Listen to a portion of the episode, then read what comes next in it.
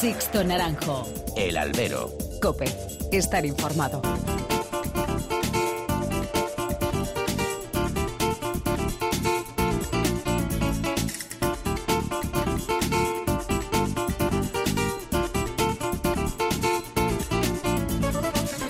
¿Qué tal? Muy buenas y bienvenidos a esta nueva emisión del Albero, a la cita con los toros que tenéis todas las semanas aquí en cope.es. Han recibido un cordial saludo de quien nos habla de Sixto Naranjo en nombre de todo el equipo que realiza este programa.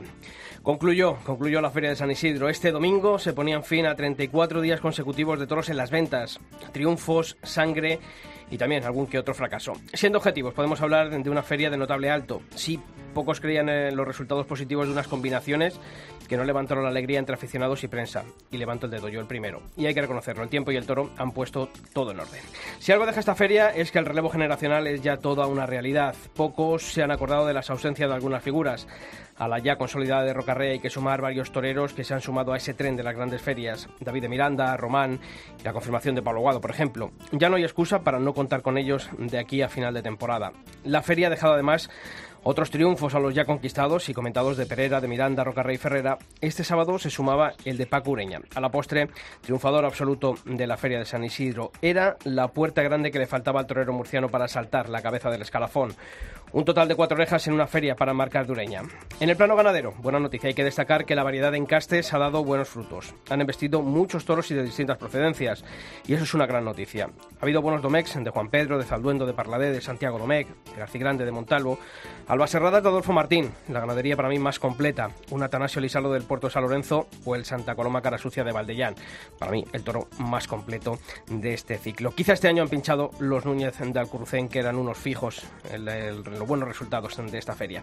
La parte más dura han sido las innumerables cogidas vividas durante este mes de toros. Gonzalo Caballero, Juan Leal, Ritter, Escribano, Román, Pablo Aguado y la del subalterno Víctor Hugo Saugar. Y han demostrado una vez más, y van muchas, que el equipo médico de las ventas con el doctor García Padros al frente es el más fiable y ya saben los toreros que están en las mejores manos cuando caen heridos en Madrid. No nos cansaremos de decirlo y de repetirlo. La Feria de San Isidro también ha dejado un agridulce sabor por lo vivido en los tendidos, muchas polémicas, muchos vivas sin sentido y una sensación de tugurio en horas en muchas de las tardes. También de exigencias selectivas, lo que a unos se les aplaude, a otros se les recrimina. Ser más ecuánimes engrandecería aún más el nivel de la afición de Madrid. Y en cuanto a la empresa, pues darle sin empacho la enhorabuena. A expensas de las, de las cifras finales, la plataforma La Economía del Toro hablaba de 22.000 espectadores más que el año pasado.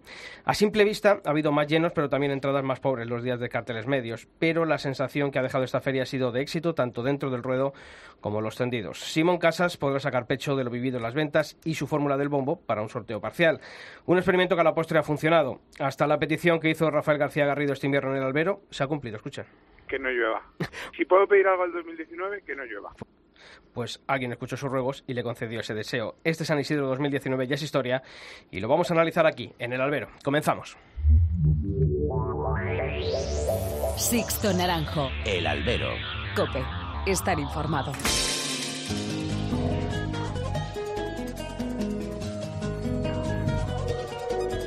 Y como todas las semanas, ya tengo que saludar a quien está aquí a mi lado, a Julio Martínez. Julio, ¿qué tal? ¿Qué tal, Sisto? Buenas tardes. Bueno, pues hay que comenzar a, también a conocer otros temas que ha dejado la actualidad del mundo del toro durante estos últimos siete días al margen de la Feria de San Isidro. Bueno, pues ya ha acabado San Isidro y la empresa Plaza 1 ya ha cerrado los carteles de los dos próximos domingos en las ventas con corridas de toros de Dolores Aguirre y partido de resina para toreros especialistas en ganaderías duras. La empresa Toro Emoción ha firmado la gestión de la Plaza de Toros de Huesca y ha presentado una feria de San Lorenzo que va a tener como cartel estrella un mano a mano entre Sebastián Castella y Emilio de justo ante toros de Adolfo Martín. Juli, Pereira, Roca Rey, David de Miranda, Pablo Aguado y el regreso de los toros de Cuadri, primeros nombres contratados para la próxima Feria de las Colombinas de Huelva. David de Miranda en Alicante, Manuel Escribano en Soria, el Cid en Burgos y Luis David Adame en Pamplona van a ser los sustitutos del convaleciente Román, de baja, como ya sabéis, tras su grave cogida en las ventas. Y más toros, Miura, La Quinta, Vitoriano del Río y Juan Vicente Mora son las ganaderías elegidas para la Feria de Novilladas de la localidad turolense de Cella. Y como todas las semanas hacemos también, tenemos que dar a conocer todos los canales de comunicación para ese contacto que tenéis con esta redacción, Julio? Pues los emails hay dos, albero.cope.es o toros.cope.es. En Facebook buscáis alberocope y en Twitter somos arroba alberocope. Bueno, pues esta semana hemos querido asomarnos a esas redes sociales para comentar qué se ha dicho de ese triunfo de Pacureña el pasado sábado en las ventas. Bueno, la primera opinión es de Mario Robledo, que decía que por fin el destino le fue favorable a Paco Ureña y que se lo merecía. Marina Bravo cree que Ureña se ha llevado de calle la feria de San Isidro por su toreo y por su capacidad de emocionar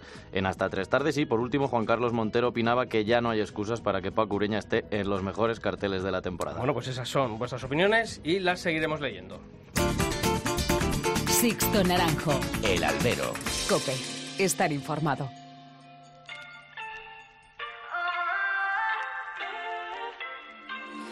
Nos juramos nunca mirar atrás y borrar la cuenta. Obligamos a nuestro corazón a perder la apuesta. Y aunque tú y yo nos fuéramos sin rumbo, siempre dudé si volvería a encontrar lo que sentí contigo en un segundo. ¿Cómo se aprendió a olvidarte? Si ayer perdimos la razón cuando sonó nuestra canción. Bueno, pues programa balance, programa resumen de esta feria de San Isidro, 34 días de toros. Poquito exagerado ese número. Vamos a ver si de aquí en el futuro se puede rebajar esa cifra o no. Vamos a ver también el nuevo gobierno de la Comunidad de Madrid qué palabra tendrá que decir cuando llegue el momento de una nueva concesión de esta plaza de toros y en el día de hoy nos acompañan para analizar en unos minutos lo que ha dado de sí esta Feria de San Isidro a Yolanda Fernández Cuesta, que es catedrática de Historia, es miembro de la Asociación El Toro de Madrid, de la que fue presidenta. Yolanda, muchas gracias por estar esta tarde aquí. Nada, muchas gracias por invitarnos. Yo es- hablo en mi nombre, pero también representando a la Asociación El Toro. Además, buenos amigos todos ellos. Gracias. Y Jacobo Hernández Mora, que es miembro de la Junta Directiva de la Asociación Juvenil Taurina Española. Jacobo, también muy buenas tardes y gracias por estar aquí. Pues nada, muchas gracias a vosotros, buenas tardes y, y hablar aquí un rato de toros, que es lo que nos gusta. Efectivamente. Si me permitís, vamos a hablar con el que mm, se está coincidiendo, el que ha sido el gran triunfador de esta feria de San Isidro. Era la puerta grande que quizá le estaba costando en estos últimos años, que la tenía siempre a tiro y que por fin este sábado lo lograba en la Plaza de Toros de las Ventas. Julio, yo creo que la puerta grande de Paco Ureña ha sido de esas de las que mucha gente ha salido emocionada de la plaza. Sí, fue así una de las más emotivas. Teníamos la de David de Miranda, que por bueno, por lo que había pasado el torero nos conmovió a todos, pero la de Paco Ureña quizá un poco más, ¿no? Porque también el percance lo vivimos más de cerca, yo sobre todo en Albacete, que además lo vi delante, y porque lo había rozado ya la puerta grande en Madrid en muchas ocasiones, con orejas sueltas, y al final llegó porque tenía que llegar, y además es que estuvo muy bien el torero. Paco Ureña, torero, muy buenas tardes. ¿Qué tal, torero? Bueno, lo primero, antes de preguntarte por esa tarde, ¿cómo va esa fractura de, de la costilla? Bien, pues ahí estamos tratándola y, y tratando de, de recuperar lo antes posible. Oye, ¿vas a poder torear en Alicante esta semana? Bueno, es esa. Mi intención es poder en adelante y por mí no, por intentarlo no va a quedar, desde luego. Bueno, Paco, lo primero, ¿cómo viviste esa puerta grande? Porque tantas veces la has tenido rozando con la punta de los dedos ese triunfo en Madrid, esa puerta grande. ¿Cómo se vive cuando llega? Bueno, pues estoy muy bien, muy tranquilo. La verdad que ya lo he dicho muchas veces, que no era una cosa que me obsesionaba, que a mí lo que me obsesiona es llevar gente a la plaza y hacer que disfruten y, y como eso durante todos estos años lo he conseguido, pues eh, no me ha no me ha no me ha generado nada más que una pequeña satisfacción personal y, estar contento indudablemente, pero mi objetivo ya llevo varios años cumpliéndolo. Lo que notaste, es, yo creo que sobre todo es que Madrid se volvió a romper contigo. Yo creo que, yo decía en la crónica, eh, eres el consentido de la, de la Plaza de Toros de la Venta. No sé si tú también eso lo notas. Bueno, no sé si será consentido, pero yo creo que de todas mis actuaciones creo que Pero ent- ent- entiende, entiéndeme el consentido, la, la palabra mexicana, ¿no? No, no el consentido de aquí, en No sé. la acepción más española, sino co- como el torero de Madrid, por llamarlo de una forma más tradicional. Bueno, yo creo que para ser toro de Madrid hay que hacer mucho más motivos de los que yo aún he hecho. Indudablemente sí es cierto que hay una conexión especial, pero creo que esa conexión es mutua porque igual que ellos me dan a mí y me exigen, yo pues gracias a Dios también he sido capaz de en ciertos momentos devolverle eso que ellos me exigen, ¿no? ¿Qué tal, Paco? Buenas tardes, enhorabuena, lo primero. Y digo yo que después de las dos primeras tardes, esas dos orejas, una en cada una, y bueno, que buenas sensaciones, la tercera tarde, viendo cómo va la temporada y que prácticamente es es in- es súper necesario un triunfo para estar en las ferias, ¿la afrontas de otra manera o la afrontas igual? Pues exactamente igual, ya, ya le he dicho antes que eh, yo no, mi pelea en esta profesión no es por estar o no estar o hacer o deshacer, es por emocionar y que la gente que va a verme a la plaza vaya a ver a Pacureña y como creo que eso se va consiguiendo, pues lo demás es para mí es eh, secundario. Yo mis pretensiones son esas y, y no aspiro solamente nada más que a, cumplir eso, esos objetivos que tengo marcados. Paco, una vez que tú estás en plena faena a ese, a ese toro al que le corta las dos orejas, ¿tú notas el, cómo ruge la plaza en ese momento o uno está tan abstraído en, la, faena en la que está metido que, no sé si logras eh, sentir los olés de la gente, de, cómo se vivió los tendidos, porque hacía tiempo yo también que no notaba a una plaza de toros de las ventas tan metida en una faena, tan viviendo con tanta pasión un, trasteo. Sí, indudablemente Madrid es una plaza muy transparente y, abajo se escucha todo y se ve todo, ¿no? Indudablemente. Eh, a mí me sorprendió mucho, sobre todo que en el quite que le hice al toro mío primero, ya la gente, había personas de pie eh, y, bueno, pues eh, probablemente eso te llega y se ve y se percibe, claro que sí.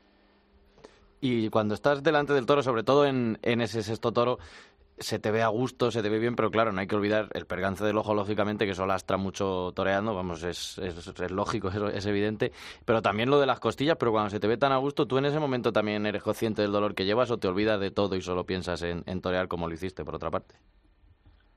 Pues toda mi vida me he dedicado a, no quejarme, a no dar pena, a, a, torear con el alma y con el corazón y, y si he tenido algún dolor me lo he aguantado eh, indudablemente, pues sí, como usted dice, pues tengo eh, una limitación que gracias a Dios nadie eh, piensa ahora en eso porque nadie se acuerda. Cuando van a verme torear no ven, no se emocionan porque tengo un ojo menos, sino porque toreo.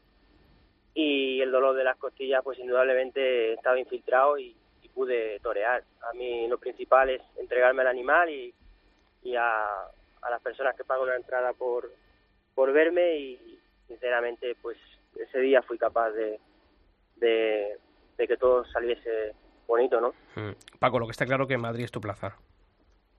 Sí, por supuesto, es una de mis plazas.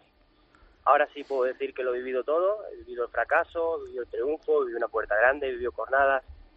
Eh, solamente me quedaba vivir eso y, afortunadamente pues lo he, lo he vivido, ¿no? Mm. Mira, te voy a poner un extracto de, de una entrevista tuya aquí hace ya casi cuatro años, en octubre del año 2015, después de cortar una oreja a un toro de, Adolfo Martín, y hablabas así de la Plaza de Toros de las Ventas y de tus recuerdos cuando eras alumno de la Escuela Taurina de Madrid y, vivías aquí en Madrid.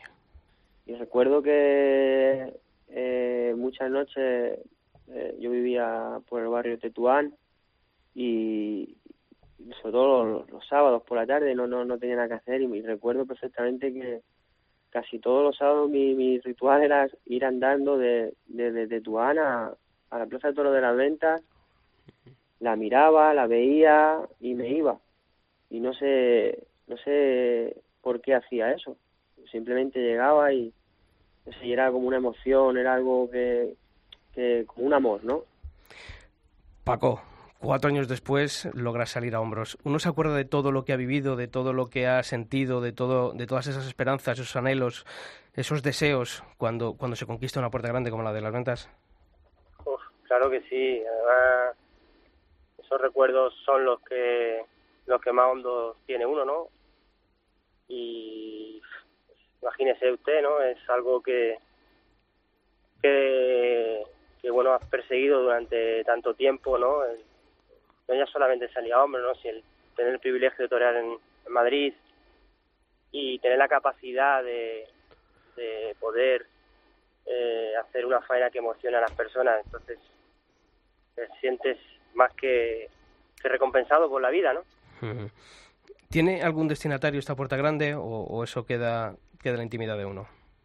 Bueno, pues claro que tiene destinatario, por supuesto, tiene, tiene mi familia, tiene mi mujer, tiene las personas que han estado a mi lado incondicionales, tiene a todas las personas que, que han estado detrás de mí en los momentos más duros y, y en la vida no hay hombre sin hombre y, en mi caso pues eh, no es especial.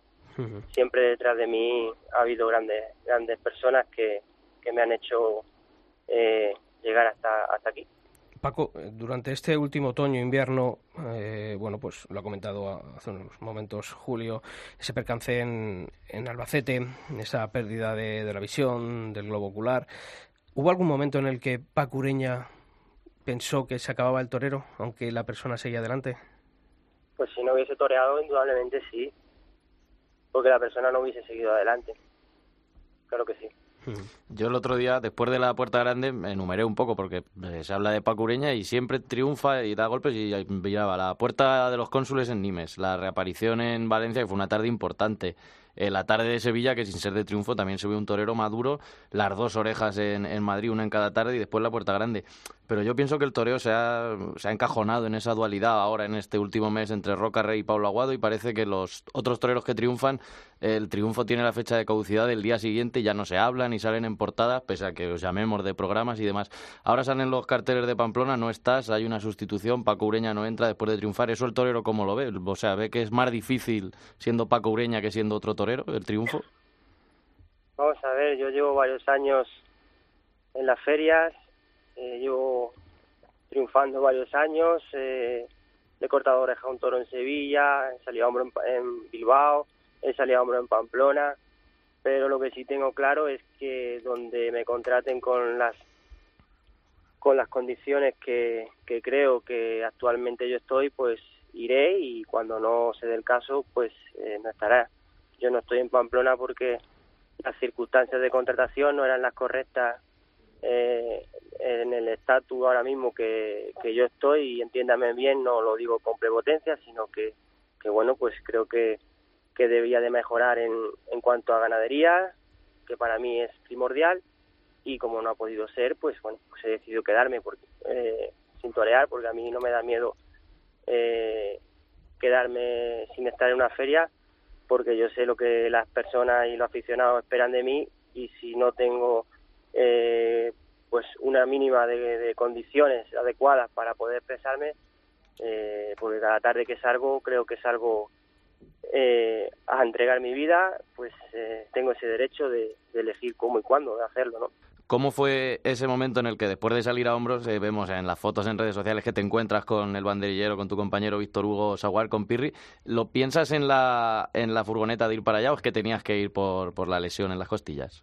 No, indudablemente no, no fui por, por la lesión solamente, ¿no? Fui porque hubiese tenido la lesión, hubiese tenido, hubiese ido, porque como bien he dicho antes, no hay hombre sin hombre. De hecho, fui y no me hice la revisión hasta después de volver al hotel, quitarme la ropa e irme otra vez de nuevo. Fui a ver a, a Víctor Hugo y porque se lo merece, porque es una persona que trabaja en silencio conmigo cada día, cada noche y, y son de las personas importantes de mi vida y tiene, y tiene que ser así. Pues Pacureña, desearte toda la suerte del mundo para lo que queda de temporada y reiterarte una vez más la enhorabuena por, por este triunfo, por esa puerta grande y por lo que nos hiciste vivir el pasado sábado en la Plaza de Toros de las Ventas. Un fuerte abrazo, Torero. Un abrazo, muchas gracias. Sixto Naranjo. El albero. Cope. Estar informado.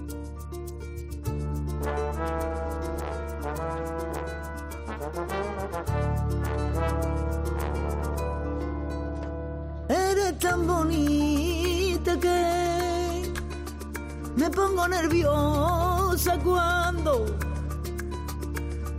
tu brillo recorre mi pie, mi corazón se acelera al ver que saliste entre nubes de nuevo para volver al lugar más bello de mi universo. Pues seguimos en este albero especial eh, con motivo de la Feria de San Isidro que concluía este domingo en la Plaza de Toros de las Ventas. Como ya les hemos saludado, al principio del programa nos acompañan Yolanda Fernández Cuesta, como decimos, miembro de la Asociación El Toro de Madrid, y Jacobo Hernández Mora, miembro de la Asociación Juvenil Taurina Española. Yolanda, ¿Compartes el optimismo generalizado que ha habido alrededor de esta Feria de San Isidro? ¿Qué valoración le pones tú o qué nota le pondrías tú a esta Feria de San Isidro? Eh, bueno, me haces una pregunta un poco difícil de contestar como aficionada. Eh, por un lado, nota. Bueno, yo toda mi vida me he dedicado a poner notas a alumnos. Soy docente jubilada, como sabes. Y es muy complicada. Una nota lleva muchas cosas implícitas. Eh, todos estáis hablando de notable, notable alto, por ahí he leído sobresalientes. Mm, Yo no lo haría generalizada, una nota en general. Habría que ir haciendo por aspectos. Ganaderos, presidencia, público, toreros. Me parece mucho más justo. Mm. Con lo cual no voy a darte una nota una calificación así genérica porque no creo que, que esté capacitada ni deba darla. Sí te quiero empezar antes eh, de mi intervención eh, haciendo un recuerdo, mm, en fin, en memoria del torilero de Benavente me parece de justicia que hablando de un programa de toros hagamos un reconocimiento Pues, público desde tu cadena COPE, eh, que creo que todos nos sumamos a la memoria de este hombre que 25 años llevaba abriendo la puerta de Toriles, un hombre entregado voluntariamente sin cobrar nada al mundo del toro. Esos son auténticos aficionados y ha dejado su vida en la puerta de los Toriles de Benavente. Simplemente era un mero recuerdo y ya está. Y con esto te digo, la Feria de San Isidro de este año. Eh, el señor Simón Casas eh, y Garrido deben de estar muy contentos porque ni ellos mismos se lo creen. Las expectativas que tenían no eran ni mucho menos tan, eh, digamos, tan optimistas. Eh, yo me alegro de que la plaza haya tenido unos 22.000 espectadores más, el 98% de abonados se han vuelto a renovar. Pero esto no debe esconder este triunfalismo tan desmesurado que estoy leyendo en todas las en fin, páginas, no debe esconder una verdad que en el fondo está latiendo ahí y que puede ser flor de un día y pan para hoy, hambre para mañana. Eh, hay una cuestión que antes comentaba con mi compañero de, de tertulia que me gusta de ver en Madrid. Ha habido más gente joven, eso también lo quiero resaltar como una cuestión previa. Me parece importante, si no hay relevo generacional, esto se acaba. La gente joven tiene que ir a los toros, pero tiene que ir con unas ganas de aprender, como íbamos todos, yo al menos, de la mano de mi abuelo, de mi padre, y pegadita al oído a ver qué decía el aficionado conspicuo de toda la vida de Madrid. Yo desde los cinco años piso la Plaza de las Ventas y he oído a mucho viejecito y calladita he aprendido. Ahora lo malo es que hay muchos jóvenes que vienen con la lección aprendida de YouTube, de las redes sociales y no te dejan ni decirles absolutamente nada. Pero vamos, es bueno, ¿eh? eso estoy diciendo algo muy positivo, que vaya gente eh, joven. Hay habido una cosa que a mí frente a eso, estoy hablando un poco de público y de aficionados, ha habido una excesiva demonización de la afición que protesta en Madrid. A mí eso me parece muy mal. Tú mismo has dicho que en tu intervención editorial que te ha parecido que la afición de Madrid estaba a veces eh, con un criterio de- desigual, exigiendo a unos muchos, a otros menos. Es cierto, puede ser. Eso ha pasado siempre en los toros. Y también hay una cuestión. La afición de Madrid exige mucho al que se lo está llevando crudo todos los días los carteles que tiene firmados desde el inicio de la temporada. En cambio, luego nos critican si no protestamos tanto a un López Chávez, a gente, porque hay que tener un respeto con esos pobres toreros de segunda, incluso tercera fila, que se enfrentan con lo más duro y a esos no les protestamos. Y nos dicen que con estos no somos tan exigentes, es cierto. Y que tampoco somos tan exigentes, a lo mejor, con un Ureña que tú acabas de entrevistar. Como aficionada de Madrid, o al menos hablo en mi nombre, eh, soy muy respetuosa y, por lo tanto, critico menos, aunque no lo esté haciendo como a mí me gusta, al que en algún momento en la Plaza de Madrid me produjo emoción. Y, por lo tanto, creo que eso sí lo tiene la afición de Madrid. También tiene una sensibilidad que no tienen otras partes de la afición del público, de como, por ejemplo, sacar una pancarta de despedida al gran ganadero Fernando Cuadri, que, se, como sabemos todos, deja de estar al frente de la ganadería. Es decir, que esas cosas luego también las tiene la afición de Madrid. Por lo tanto, basta ya de demonización de los medios desde muchos medios. No hablo por este, pero tú sabes perfectamente que hay muchos medios que de- con el micrófono en mano, sin podernos defender en ese momento, están atacando absolutamente todo lo que hace la afición de Madrid y sus protestas. Que es cierto que a veces se pasan, son extemporáneos algunos gritos, pero muchos más extemporáneos son los gritos que hemos tenido que soportar este San Isidro de viva el rey, viva la república, viva España, ca- cada vez que un torero iba a entrar a matar. Es decir, que si hablamos de gritos extemporáneos, me parece que ha habido por todos los lugares. ¿no? Eh, puertas grandes, eh, ha habido... ¿Con cuál te quedas de ellas, Pues mira, yo te diría lo siguiente. De la de Perera no me acuerdo. Creo que nos pasa No me acuerdo. Ferrera la titularía como inspiración torera. David de Miranda, eh, lo he apuntado para no perderme, grandeza ante la adversidad. Paco Aguado, clasicismo y serenidad. Ureña, emocionante verdad y merecido premio. Eh, Rocarrey, triunfo de la modernidad, del toreo moderno. Eh, yo me vais a permitir, eh, me critican muchos amigos, es que a ti Rocarrey no te gusta. No, yo no estoy diciendo eso. Rocarrey quiere- creo que puede ser una gran figura. Puede ser. Lo malo es que desde hace ya cuatro años le han encumbrado como una gran figura y él se lo ha creído. Claro, y no me extraña. Un chaval joven, que ya me lo ponen como si fuera Joselito y Belmonte junto desde que ha debutado en España, pues es lógico que se lo crea. Y tiene muchas habilidades, tiene un gran dominio, tiene una gran técnica. Ahora, es el toreo moderno. El toreo moderno de poca hondura. Toros ha habido muchos, no quiero Sí, eh, monopolizar a- la- la- a- el turno de palabra, en- pero esto es un toro. poco mi, mi juicio previo. Jacobo, torero de esta feria, para ti. O puerta grande más valorada de las que ha habido. Pues yo creo que para mí la puerta grande más valorada podría ser las de Ferrera y las de y la de Pacureña. Hmm. Quizás son las dos puertas grandes eh, que acostumbrados ¿no? a ese lo digo, ¿no? ese funcionarial, ¿no? Muchas veces de, triunfo que parece que viene, que tiene que ser a golpe cantado, por, porque viene el sistema empujando detrás, ¿no? De algunos. Han sido mm, dos toreros que, que se han salido de esa monotonía, que han sido faenas un poquito, que se han salido de la estructura habitual de lo que tenemos, eh, de lo que vemos en el 90 y pico por ciento de las tardes, y que por eso han impactado tanto a la afición. Mm, Yo creo que sí. A ver, el... hablando de Ferrera, por ejemplo, ese día que un día que a a la priori pues el cartel era poco atractivo, Zalduendo la gente sabía un poco sus sus pormenores de cómo ha ido estos años, entonces pues a, priori el cartel no a mucha gente no lo había quitado del, de la edición del abono, ¿no? Pero aún así mis amigos y yo fuimos, estuvimos ahí en la grada aguantando el calor y, y es que nos encantó Ferrera porque fue tan una faena tan sui generis, tan diferente, tan imaginativa que que, nos encantó. Y luego rematando esa estocada a 20 metros, no sé, no me acuerdo qué, qué distancia había, pero vamos, era fue maravilloso. Y luego la espada entró fenomenal y, y Ferrera, y es que Ferrera me encantó. Y luego sí recuerdo, por ejemplo, en su segundo toro, sí lo fue haciendo más él, fue un toro más complicado, fue un toro más poco más difícil, pero Ferrera a base de sobarlo de poco a poco, poco a poco, lo fue metiendo en vereda y al final ¿Pero te quedas con Ferrera o te quedas con Ureña? Y luego, bueno, ya ahora voy a hablar de Ureña. Y a mí Ureña, pues, a mí Ureña me encantó. Y yo creo que tuvo ese toreo que él hace, esos naturales tan relajados, pero a vez profundos, llevando la muleta atrás, los engancha muy delante, corriendo la mano. Y cuando acaba tras el muletazo, los sigue ligando y, y eso es lo que emociona a Madrid y es lo que nos pone en pie. Y, y yo creo que es eso. Ferrera por la imaginación y, y Pacureña por ese toreo que tanto cala en Madrid, cada en su estilo, pero son dos puertas grandes con las que me quedo.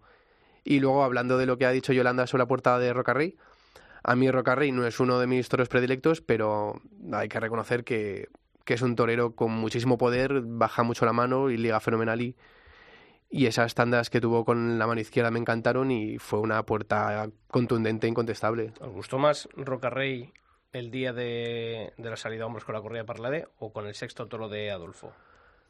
Hombre, el sexto toro de Adolfo es que además era un gran toro, es decir, es que ese toro le ayudó muchísimo. Pero sí quería hacer una matización a lo que me esta- estabas comentando del toro de Rocarrey. Es verdad, es un torero de mucho dominio, de mucho poder, pero por ejemplo tiene algunas cosas, por ejemplo, cuando dice baja la mano. Una cosa es bajar la mano y otra es torear por bajo. Son dos cosas muy distintas. Con lo cual, este hombre tiene una serie de cosas que, que parece que está toreando por bajo, dominando al toro, pero está bajando la mano y sacándoselo afuera. Son dos cosas muy distintas. Y luego hay una cosa que me vais a decir que le critico mucho. No, es que es el primero en el escalafón y trae gente, que eso solamente, ya con eso solamente tiene un mérito enorme. Es decir, yo no lo estoy negando. Pero, por ejemplo, hay cosas que tendría que depurar. Eh, lo que no puede una, una figura como Roca Reyes, cuando está haciendo guardia al banderillero, haciendo turno, porque le toca, está detrás del banderillero que va a actuar, ponerse a torear de salón. Sí, eso me da cuenta también. Pero bueno, ¿quién, a este señor Campuzano o alguien no le puede decir que eso no se puede hacer, ir saltando por la plaza, que es muy poco torero, que coja vídeos de camino, que coja vídeo de Belmonte, que el pobre andaba muy mal, evidentemente, pero eh, ah, incluso andando mal, Pero Belmonte eso, era torero. Yolanda, eso también, yo, yo lo he visto, por ejemplo, mucho al Juli, lo de torear, lo de estar Pero, estamos hablando de gente que está en un plano soberbia, como que está por encima de todo y que él está a lo suyo. No, usted no tiene que estar a lo suyo. Usted tiene que estar en lo que le toca, según el reglamento y la lindia, vigilando a sus, a sus compañeros de terna, en ese momento un banderillero. Perdonar Eso- un poco. Y, no, es un y es- defecto, y no, ¿eh? y es una cosa, eh, lo de la colocación en esta feria de Claro. San Isidro, no solamente ha habido, Ha un- habido muy malos colocados, mal colocación malos, siempre a la salida del malos, caballo y, de, y del tercio de banderillas que han podido Claro. dar, incluso provocar más de un susto. Claro, ¿eh? de es que, ha y, y no han hecho los quites a tiempo. Es decir, es que eso los, los aficionados antiguos, no quiero decir vieja, pues lo estamos viendo constantemente y esas cosas hay que depurarlas. Eso es ese toreo moderno que no se fija en los detalles, en el rigor y en el respeto, sino es, y a mí me parece que eso, el- la tauromaquia o, sali- es un o salir- rito. o salir tarde al paseillo. Claro, a hacer. tarde, es decir, la tauromaquia es un rito y si perdemos ese rito, estamos perdiendo la pureza de lo que es de verdad la tauromaquia. Oye, mm, lo que está claro, yo creo, eh, Julio, estamos diciendo nombres, ¿no? Pero mm, yo decía al principio, yo creo que hay ahora mismo varios nombres de varios toreros jóvenes que vamos a ver cómo los acoge el sistema. Por lo menos, de momento ya el sistema, para sustituir a Román, ha cogido a uno de, de dentro de, de una de esas grandes casas para sustituirle, ¿no? Dice Luis David, un- eh, para Pamplona, para sustituir a, a Román, ¿no? Y que también tiene una cornada, quiero decir, que también lo cogen con una cornada, que evidentemente podrá estar, pero sí, no, no tiene mucho No sentido. tiene mucho sentido cuando además a Luis David se le han ido varios toros en estos últimos Sí, años en la de las Ventas, ¿no? sí. O sea, dando Oye, por es hecho que- con capacidad, pero oye, el- al final nos tenemos que jugar no, no por, por lo que intuimos, sino por los resultados. Y aquí en este caso, eh, lo material es que, que a Luis David, bueno, para coger esa sustitución, al final estamos hablando de que el relevo, de que necesitamos figuras jóvenes, de que al final salen, de que es una feria de San Isidro, que los jóvenes han dado eh, la cara y han un paso adelante. Un paso adelante, yo creo y además importante. lo hemos agradecido Y- todos. Y cuando llega este tipo de circunstancias y se coge a uno de estos jóvenes que está dentro de, de una Viendo gran- además cómo es el cartel, porque el cartel creo que es José Garrido, Javier, sí. Javier Marín, que es de allí, pero en fin, que es San, es, es San Fermín. cual- no cualquiera es- de estos jóvenes que, de los que habíamos hablado podía haber entrado perfectamente. Por eso digo, y no tiene, o sea, es que el cartel ya partiendo de esa base que no tiene mucho sentido ese cartel, como decimos aquí en Madrid de relleno, pero en San Fermín no tiene sentido que haya carteles de relleno. Pongan a Luis David, hombre, a mí Luis David ya lo comentamos aquí, a mí no me disgustó, es verdad que aquel toro enviado de Montalvo fue un, fue un torazo. Sí, no es cuestión de disgustarte. Si eh, la cuestión Pero es sí. de, de que hay que triunfar. Y en De Madrid que no ha hecho ese- de que méritos en para eso- ello. En esas No, tardes por, hay que por triunfar. supuesto, por no supuesto, y David. David de Miranda también. Lo que pasa es que también David de Miranda acaba de empezar, como el que dice, ¿no? Porque después del percance casi es empezar de cero y ese triunfo en Madrid le puede pesar porque la gente le va a exigir mucho viendo de dónde viene y a lo mejor todavía no está capacitado para ese tipo de compromisos, aunque él quiere. Pero No, no, yo no, no, no lo decía por meterle en carteles de figuras, pero entrar en ferias. Sí, no, por sí supuesto. entrar en feria. En ese tipo de carteles del que, me estás com- del, del que estamos comentando. él. o el mismo Pacureña, pero si es que no, Pacureña. otra cosa es que no haya querido, como ha dicho. O que no han llegado a un acuerdo económico, según lo has dejado traslucir. De todas formas, dices de David de Miranda que a lo mejor no se siente preparado. No lo sé. ¿eh? También estos triunfos en Madrid dan una subida de moral y de. Sí, pero sobre y de todo la gente que le acompaña, Claro, que le no, diga, oye, no, no, baja bueno, la- pero es que si no tierra". aprovecha este tirón. Se sí, es que ha pasado con toreros que han abierto la puerta grande en Madrid. Pero si llega a coger una sustitución, se hablaba de la de Ferrera, al final pudo venir, pero Sí. siempre se hablaba, con Pablo Aguado Sí. también lo hablamos, si hubiese una de Ferrera, cogerla o no, tiene ya otra. Y David de Miranda, a lo mejor estando en la cresta de la ola de Bueno, Ferrera, ahora mismo coger una y no sale bien, es que tiras por ti. Antonio Ferrera casi que ha devuelto ya la puerta grande después de las otras dos tardes en Madrid. Nos Bueno, vamos a acordar de la faena. un poquito más por Sí, pero que ya no, ¿eh? prácticamente, te- yo me acuerdo más como aficionado de las otras dos tardes de Ferrera y del toro Zamombo de Alcurrucén, al que no supo por dónde meterle mano, y casi que devuelven la puerta grande. Y en Madrid pasa mucho, muchos toreros devuelven Sí. puertas grandes. Y yo creo que David de Miranda debe encauzarlo bien y la gente que le ayude, porque igual es, es que es reventarlo. es Sí, ponerlo contra pero, un muro pero y- es, es tener, es echar la moneda al aire. Por Y en el supuesto, toreo claro. a veces no tienes más remedio que echar la moneda al aire. Le pasó a Chacón el año pasado y también en Madrid. Este año, en cambio, ¿Y- y Chacón. qué ha pasado? Sí, bueno, ya Tres sé. tardes, pero Álvaro Lorenzo, pero no tiene más remedio. Pero, no tiene, Marín, ma- tres pero no tiene más remedio. También Chacón llevaba ya una experiencia que no lleva David Sí, de Miranda. Pero por supuesto que al final San Isidro es la, la feria más importante del año. El escalafón no aguanta 34 tardes, pero no- imposible. imposible. Y que luego eh, Álvaro Lorenzo, tres tardes. El año pasado, tres orejas. Le han venido grandes y es así, es triste decirlo. Bueno, y es pero un para- torerazo y Pero para eso está la criba de San Isidro siguiente, que se vean las cosas Sí, y sí. que vean. Y eh, saltando un poquito, siguiendo con el tema toreros, pero eh, ¿creéis que el bombo ha influido al final tanto en el resultado final de la feria o nadie se ha acordado del bombo, Jacobo? Nadie se acuerda, nadie. Porque se acuerda que a lo mejor quitando el día Roca Rey y Adolfo, ese día que fue el cartel de reunión que todos queríamos ver, pero el resto del día, ¿quién se acuerda que a Ponce iba a ir a beneficencia con el, y al final entró Juli o el día Juan Pedro la Puerta Grande de...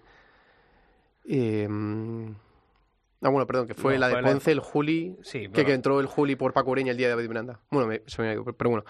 El caso es eso, que al fin y al cabo el bombo mm, en marzo todo el mundo que es el bombo, sí, es el bombo, no. Pero luego, ahora quién se acuerda qué, qué día fue el bombo. Nadie, nadie se acuerda qué carteles entran en el bombo y cuáles no. te acuerdas más bien de toros de ganaderías del bombo que por culpa del bombo las figuras no han venido y en manos de las figuras pues estaríamos hablando, mm, no sé si puertas grandes, pero de toreros, De o sea, de diferentes. toros toreados. El bombo yo creo que es muy, muy, muy, muy negativo para la feria porque ha echado a las figuras los, y luego los carteles estaban hechos a ¿Pero dedo. alguien se ha acordado de algunas figuras? Porque yo no me acuerdo de Morante, yo no me he acordado de Manzanares. No, yo es que de Manzanares para nada. Yo, Hombre, yo Morante me hubiera gustado verlo en Madrid, ¿qué quieres que te diga? Pero, sí con- me hubiera gustado. pero viendo los toros que han salido y toros de ganaderías de figuras, en manos de figuras, pues estaríamos hablando de otra cosa y figuras porque Manzanares tenga lo que tenga, pero coge a ese toro poeta o coge a, en fin, a Garabito primero de López de Simón y estoy O a seguro, Montalvo, por ejemplo. o al de Montalvo y Morante y, en fin, bueno, Caetano no. Bueno, no por nada, porque no, No, lo considero figura. Eso te iba a Pero decir. que el bombo ha echado las figuras. Y del bombo es porque salió Roca Rey, la primera bola Adolfo y la primera Roca Rey. Y en otoño la primera bola Adolfo y la primera bola Talavante. No estoy tampoco, no quiero poner sospecha, pero que al final es la suerte, la divina suerte, pero no el bombo. Porque el bombo no tiene ningún tipo de. vamos, ¿Tiene recorrido este bombo, Yolanda? Mm, No sé, yo es que creo que si se hace bombo no es un bombo limitado, tiene que ser para todos, Claro. todas las ferias, las 34 corridas, punto. Pero y si no que nos ya claro ya de- te digo yo que- ya ya no ya sé que eso es un eso es una hipótesis utópica Si ya es complicado y a 10, totalmente- imagino. ya sé que no si eso ya lo sé pero vamos a ver si se juega con el sorteo y con el albur y el azar pues hágase con todo pero como eso no es imposible pues vamos a volver a tener yo creo que quizás repita la, la experiencia Simón Casas puesto que al final le ha salido bien En otoño, seguro. en otoño lo va a hacer Sí, pero en otoño yo creo que volverá Pero- a ser, sí que será ya, puro. Claro, y, pero vamos a ver con qué ganaderías. Porque lo, es que depende qué Claro. ganaderías metas. Si el bombo tiene sentido, ¿con qué ganaderías? Fíjate que estamos hablando que la de Roca Rey fue como echar la pata adelante Roca Rey y dijo, sí, sí, me meto en el bombo. Y qué casualidad, oh, dioses, fatum griego, Primera y primera. Adolfo. Adolfo, que además fue una corrida que a mí, bueno, en conjunto me gustaron los tres últimos, pero vamos, eran, eran unos Adolfos absolutamente mm, noblones, eh, con su picantillo, pero no me digas que, que eso no se podía torear, ni eran alimañas. Desde hace muchos años Adolfo está soltando unos toros que no tienen nada que La ver con los Adolfos la de todo. parte del festejo lo comentábamos, Claro, eran tres que toros, eran que eran toros toros, de puerta grande. Pero totalmente toreables, ma- noblotes, es La decir, mala era suerte de la cornada de Nada, Escribano, nada, Román, nada, nada, que con lo estando cual muy bien no llegó a lo mejor a ese nivel. Como se van a empezar a apuntar al bombo, mucha figura, claro, como vean esto. Aquí lo malo es que el sistema, como tú dices, está montado de tal manera que a esas figuras, eh, Manzanares, eh, los que has nombrado, este Morante. Morante, en fin, eh, Juli, que luego entró como entró, pero que no quería bombo, pues tienen ya la temporada hecha. Entonces, como imponen unos honorarios, pues eso, en Badajoz, Cuenca, tal cual, van haciendo su circuito, y lo malo es que desprecian Madrid. Y les da igual. No, además, este año lo hemos visto en, Y les casi, da en la pre- casi en la y les da igual. Por eso de que Madrid da y quita. Hombre, a David de Miranda le va a dar, obviamente. A, a Pablo Aguado, Sevilla es quien más le dio y ahora Madrid va de rebufo y le va a dar. Pero mm, de verdad que lo malo de todo esto es que Madrid ya no da y No, quita no, tanto, eh, ya abri- nada. No lo necesitan. en Ya no en- lo En la necesitan. previa de San Isidro, eh, acordaros del tour que se han pegado Morante, Claro, Manzanares y claro, Juli, que en claro. principio no iba a venir a San Isidro en Aranjuez, en. Brihuega, Bueno, en claro, pero ya me contarás qué, qué- qué nivel es ese de plazas de toros, vamos, no, con todos mis respetos. Quiero decir, estamos hablando de la primera plaza Vamos a ver, si un Plácido Domingo desprecia ir a la escala de Milán y al Metropolitan de Nueva York a cantar, ya no es una primera figura en la ópera. A mí estos señores que no me hablen de primeras figuras, lo siento mucho. El respeto como cualquier torero que se pone delante de un toro porque hasta una vaquilla puede matarte. Mirar bien a Bienvenida que le mantó una becerra. Pero una vez dicho esto, yo como, como aficionada, eh, para mí ese no es una gran figura. Lo siento muchísimo, ha perdido toda la categoría. Tiene que venir a Madrid y pasar por Madrid. Que sale bien, fenomenal. Que sale mal, pues oye, repites el año que viene. Mm, no, eso está claro. Bueno, Toro, yo lo he dicho al principio, yo el- los premios de Plaza 1, yo lo tengo en Pancho en, negar la evidencia. totalmente. A mí eh, el toro cara sucia de Valdellán me parece que fue el toro que reunió las características que debe tener un toro bravo. Un toro que empujó en el caballo, que tuvo esa cometividad después en banderillas, Banderillas, todavía sí. y que después en la muleta fue un torrente de embestidas. no sé vosotros qué toro mm, creéis dentro de, de esta feria, Jacobo. Pues a ver, yo por ejemplo tengo varios toros con los que me quedo, cada uno en su estilo, en su, en su encaste, etcétera. Y por ejemplo, uno de los que estamos diciendo, el enviado de Montalvo, para mí fue un toro, fue un gran toro, a lo mejor muy toreable, muy noblón, pero, pero uno de esos toros que, que es para consagrarse, un toro de, dos orejas y, y a David Adame, como en otras ocasiones, pues no, según mi punto de vista, no estuvo a la altura. Luego, ¿qué más toros hubo? Por ejemplo, el día de el día del Paca Albacerrada o la corrida de, de José Escolar me gustó mucho. Fue una corrida que me habría deseado no verla sin viento, porque yo creo que fue una corrida que sin viento hubiésemos visto una corrida totalmente diferente. Y lo hablaba con amigos míos que de no haber sido así, yo creo que habría sido una corrida de haber saludado al mayoral, pero vamos, seguramente. Entonces me acuerdo, por ejemplo, eh, Sevillano, que creo que fue el tercero de, de, la corrida que le tocó a Ángel Sánchez, otro que era combativo. Quinto, el quinto. El quinto, ese fue un gran toro. Mm, Luego, por ejemplo, de la corrida de, Vito, de Vitorino Bolsiquero. Director también. Director y Bolsiquero fueron los dos toros que más hemos comentado todos los que, los que hemos hablado de esa corrida. De la de Adolfo, el español, que fue un toro de bandera. Y luego el Madroñito, que fue el sexto, también fue un toro interesante. Y luego, Vamos, que ha visto mucho. Ha habido toros, el poeta de Genés. sí, hay muchísimos sí, nombres. Sí, hombre, por... pero eso ya es el... Esta mañana yo hablaba con un buen amigo, Yolanda, con Rafael Cabrera, y, y, y hablábamos un poquito, analizábamos, y, y decía... Dice, sí, pero son toros que son más de último tercio. Claro, claro. Que son claro. este tipo de toros en que... el caballo se les ha claro, visto que, poco, ¿eh? Pero que no se les ha visto. Vale, es que Entonces, se ha por eso, muy mal. No, eso, eso aparte, eso es, eso, eso, eso, es otra cosa. Pero yo para eso, para mí, no sé a ti cuál a mí, es el toro A mí cara también, sucia, cara sucia, ¿no? cara sucia de Valdellán con, con diferencia, Ujú. porque era un toro con poderío, con bravura.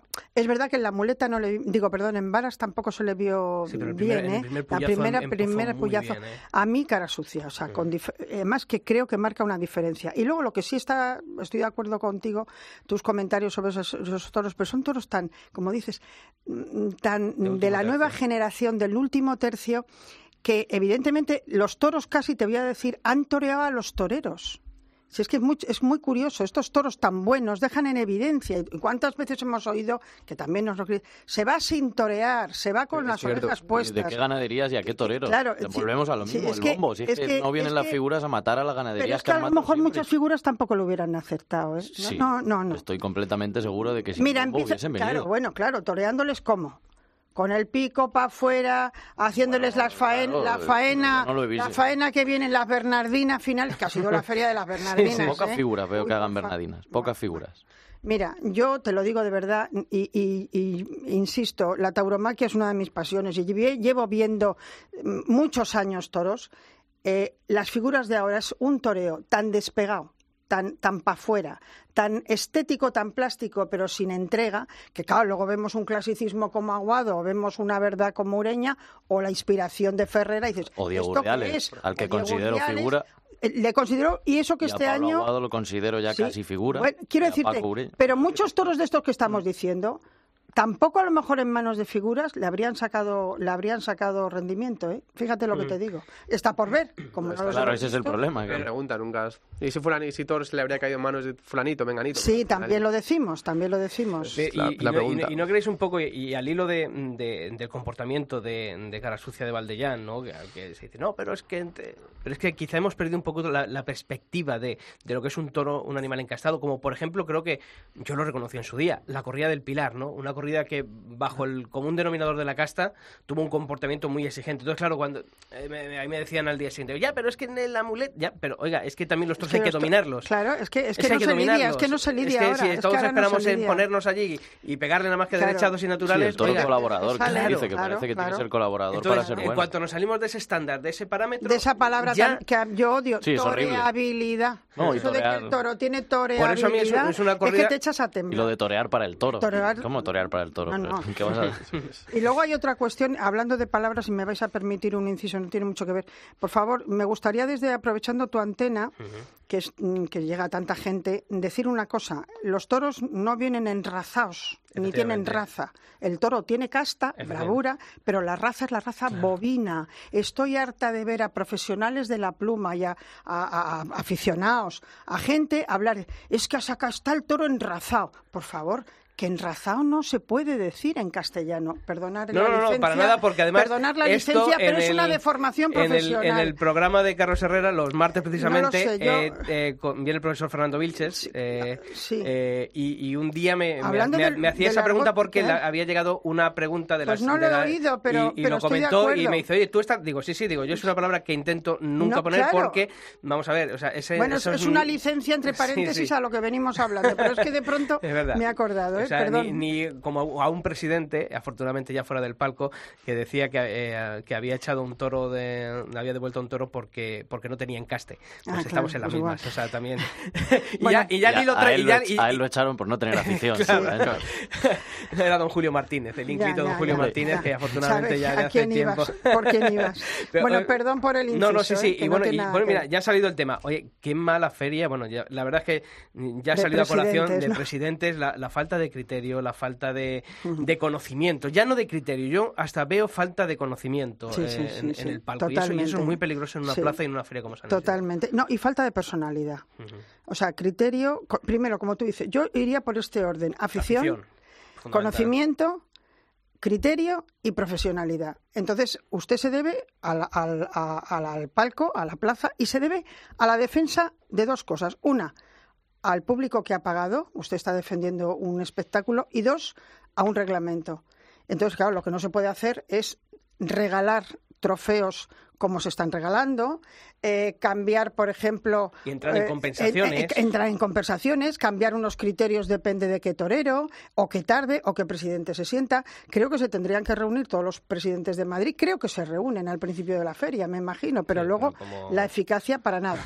Porque la verdad es que las broncas que se está viendo con la presidencia, pancartas, eh, gritos de fuera del palco... Y en les fin, da igual. Les da igual, les da absolutamente igual. Pero a mí me parece muy peligroso, ¿eh? Muy y habría que ver también, eh, si se pudiese hablar con ellos, porque muchos, imagino, serán como los árbitros de fútbol que no querrán hablar, de verdad, qué conocimiento taurino tienen, porque yo al final pienso que es que nadie quiere estar en el palco y al final pues tienen que poner a alguien porque tienen que poner a alguien. Yo no sé, no los conozco, hablo sin saber, pero yo no sé si realmente si son aficionados. Entonces, ¿qué es- asesores tienen? Si son aficionados, porque a lo Claro, mejor están ahí Es que el problema es que no, se renueva el banquillo y pasa lo que pasa. Claro. Y, y además, fijaros una cosa, hemos hablado de presidentes y, y decía Yolanda, lo primero la afición. Es gente que desde que ha dejado el palco no ha vuelto. Y estoy seguro Claro. que estos presidentes que ahora mismo, si el día de mañana eh, la Dirección General de la Policía le dijese, oiga, ustedes ya no van, a, no van a presidir festejos, estoy seguro de que no iban a volver a la Plaza de Toros a ver un festejo. No, no. Porque no hay afición. No, no, no O sea, tiene no hay afición.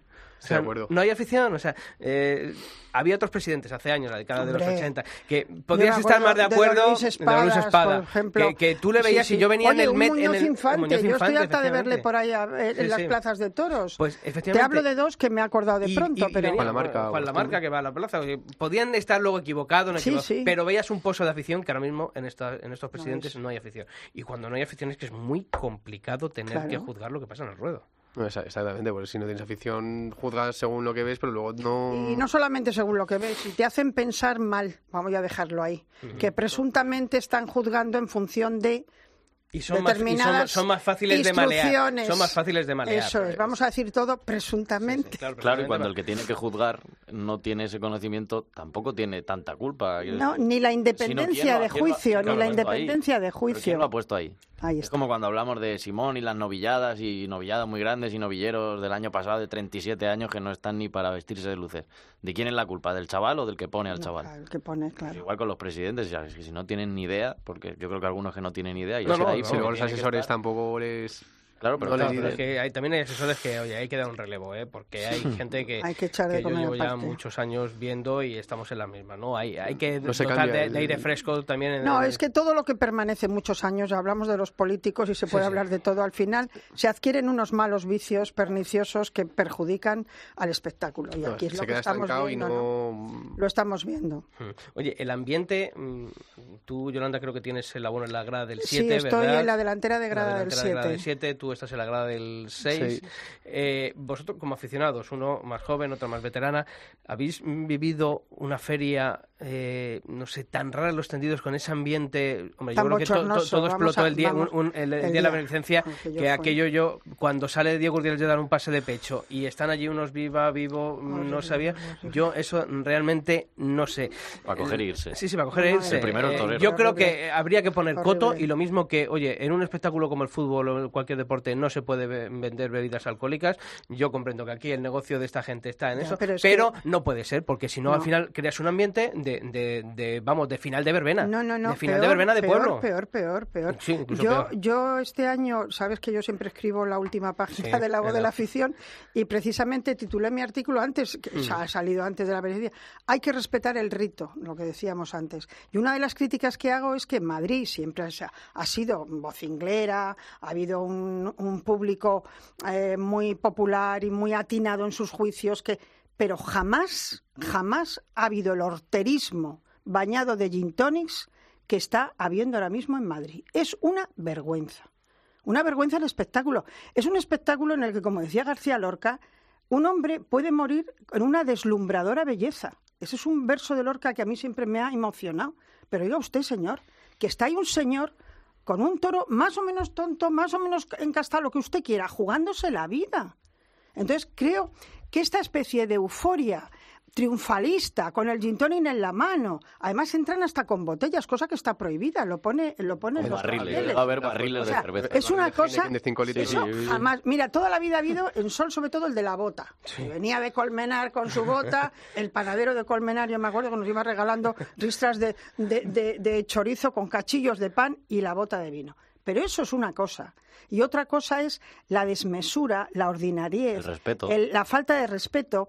eh, y eso no lo hace el aficionado de verdad de Madrid. eso lo está haciendo un público Sí, de aluvión, que advenedizo, de viene aluvión, para- el día de la El beneficencia. aficionado a los toros, porque quiero No, decir, ¿quién no se ha tomado un gin tónico, unas cervezas o algún No, día y pero- respetas y ves Sí, los toros? Pero también, Julio, estamos viviendo una plaza de toros tan cambiante. Se ha convertido en un mercado persa. Es que tú entras ya en la plaza y no que más que puestos de vianda, bocatas, chiringuitos para Sí, bebidas. sobre todo el cambio, el, decir, el- el cambio se nota de, de es jueves, que- a partir que- de los jueves. Es que es terrible. es Yo entiendo y, la explotación de recursos económicos de de una empresa, pero de ahí a no mantener la, la pureza de un coso en el que ahí se ha dejado la vida a mucha gente y que yo sigo creyendo que la tauromaquia es algo mucho más serio y eso que su- si- se nos estamos convirtiendo en un chiringuito de venta de pueblo, como tú dices tú, de verbena. A mí me da mucha pena. No, yo creo que estoy absolutamente de acuerdo. Y ahora que lo pienso, yo creo que esto, de, por ejemplo, de los vivos a España, yo creo que ha sido una cosa de hace dos o tres años como muchísimo. Porque yo llevo ya un par de años viendo a los toros. Ahora que tengo el abono, pues vengo más, pero hasta hace 2014-15 que no tenía entradas, pues cuando podía venía. Pero la, mm, la locura de la gente de Viva España. De... Sí, oye, aquí nos sentimos todos españoles, pero yo no voy por la calle diciendo viva España cada, yo cada- creo que es que cada yo- media Hay hora. un ¿no? elemento político Sí, sí, sí. circunstancial, coyuntural, Sí, sí. que nos está haciendo mucho daño a la tauromaquia. No, nos está ¿eh? fastidiando. Yo creo que se llama Vox. polvo. Yo lo No, pero pensaba. aparte de Vox, ya pero esto antes de Vox. le hace un- una parte buena. Desde mucha que gente empezó el tema de Cataluña, prohibirse los toros en Cataluña y tal, hay una variable, hay una, hay una tendencia una vinculación hacia a- de intentar vincular a partidos españolistas, entre comillas, a un espectáculo casposo, españolista, nacionalista español, que son los toros. Y la progresía y lo... Exacerbado, el Efectivamente. Entonces, es- claro, el otro día estás oyendo unas cosas que te echas a temblar. Oiga usted, ni vos, usted puede votar a quien le dé la gana. Y Ábalos, Ábalos, dimisión y diciendo Sí, sí, cosas o sea, como si el fuese otro día y sobre todo en presencia de su majestad eso el me- rey. me- A mí eso me Es parece que que, a, estamos a- a mí me dio confundiendo- pena, ¿no? El, el- el tener a todo un rey de España, ¿no? El primero de todos Claro, los españoles. que no y suel- ofrecer- que no viene nunca, viene que viene solo a la Y- corrida de la y- y- Y beneficencia. Una imagen de lo Tan que tiene que ser una patética. plaza de toros, que- el respeto, Y a la, plaza la afición, llena, que la plaza da- llena. Y, y estar como terminamos la corrida, la verdad es que es para salir y No, no, decir, no, no vuelvo. no vuelvo, porque, no vuelvo. porque Y realmente... Y el rey si vuelve es porque le obliga Claro, el, por- el por el- protocolo. protocolo y el que momento momen- institucional. el que no le gusta. Pero- pero, porque a Juan Carlos claro. sí le gusta toda Sí, la sí, vida. pero claro, él pero que él no. Y viene por obligación y ve esto y entiendo que diga, oye, menuda gentuza esta de los toros. Bien, y, no- y luego eh, a Ábalos le criticaban porque decían, no, es que los taurinos son casposos. Y es que él llamó casposos a los taurinos casposos, que Claro. por desgracia cada día hay más. Claro. ¿Y por qué hay más? Porque es lo, prácticamente es lo que vendemos. Claro. Porque si un torero le brinda un toro al rey y suena un viva el rey, un viva España, pues eso está entendible. Bueno, pues puede pasar. O cuando esa un chica momento, pero bueno, grita viva la. República, que yo creo que lo dijo de broma, pero pues Pero oye, dijo- pues, pues viva, si le gusta a ella, que ¿quién le puede decir a ella que no? Sí, pero es como si yo mañana me, me levanto y digo a Paletti. Es que, es que no viene a cuento, perdón. Claro. Es que no viene a cuento. Cada, Y de cada hecho- cosa, No, no, digo. es ¿sabes un que momento. cuando, que cuando hay partidos del Atleti en los toros también en San Isidro, a veces a ver, gol Sí, del claro. Atleti. Bueno. Bueno, eso es inevitable sí, del sí, sí. Atleti o del Madrid. Pero confundir este plano político con el espectáculo de los toros, que es, primero, atemporal, segundo, apolítico. Claro. Y que esto no es de izquierdas es- ni de derechas. Esto es un arte que te gusta o no te gusta. Es que en el, Sí. en, el, en el palco 22 o 23, el viernes, un señor encorbatado Bueno, con su se fue. gin tonic que se empezó a decir viva la Guardia Civil, viva vivas. Cataluña, viva No, es que eso- eso- no La sé qué, policía, viva la Policía. Nacional, viva el 155 y tres vivas a España. Eso seguido. Eso es Yo- para entonces, coger y decir, usted decir, se va, entonces, porque esto es un espectáculo serio. Eso hay que, hay que cuidar Ya, bastante. pero eso por lo que, es difícil. por lo ¿Y que qué pensaría Diego Urdiales allá abajo con la muleta delante de ese pedazo de toro? Claro, decir. Que yo, un momento que se Claro. paró y miró a la cuadrilla como diciendo, ¿qué hago? Sí, sí. ¿Toreo, no toreo? Pues era para que se hubiera parado. Yo ¿eh? lo dije, Fíjate, no, pero para que tire y ni mate con la al gente toro. que estaba al lado, Dejo- digo, yo soy ahora mismo cojo cojo la la espada. megafonía de la plaza y No, digo, no, y- señores, mientras aquí no hay un minuto de silencio un y respeto, y no lo matas. yo no sigo. El es que es el- verdad. El problema, el problema, el problema de todo eso es que ese día estaba Su Majestad el Rey, creo que la imagen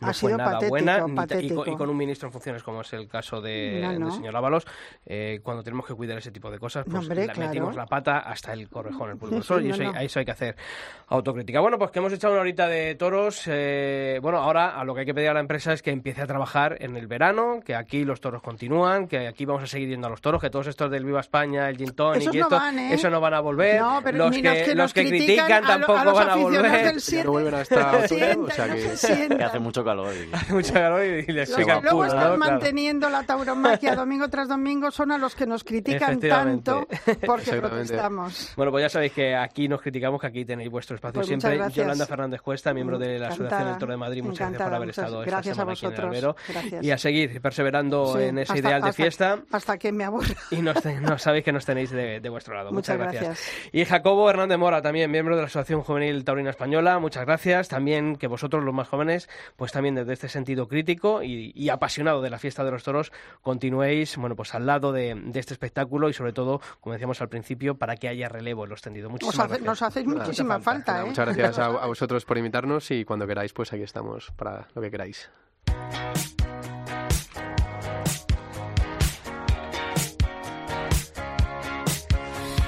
Bueno, Julio, terminado San Isidro, pero esta semana, el domingo, Dolores Aguirre en Madrid, ¿no? Dolores Aguirre en Madrid y tres toreros necesitados. A Yo Granada- espero mucho a Alberto Lamedas. ¿A Granada no te vienes? No, no me voy a Granada. Igual voy a Toledo a ver a Morante. Ah, mira.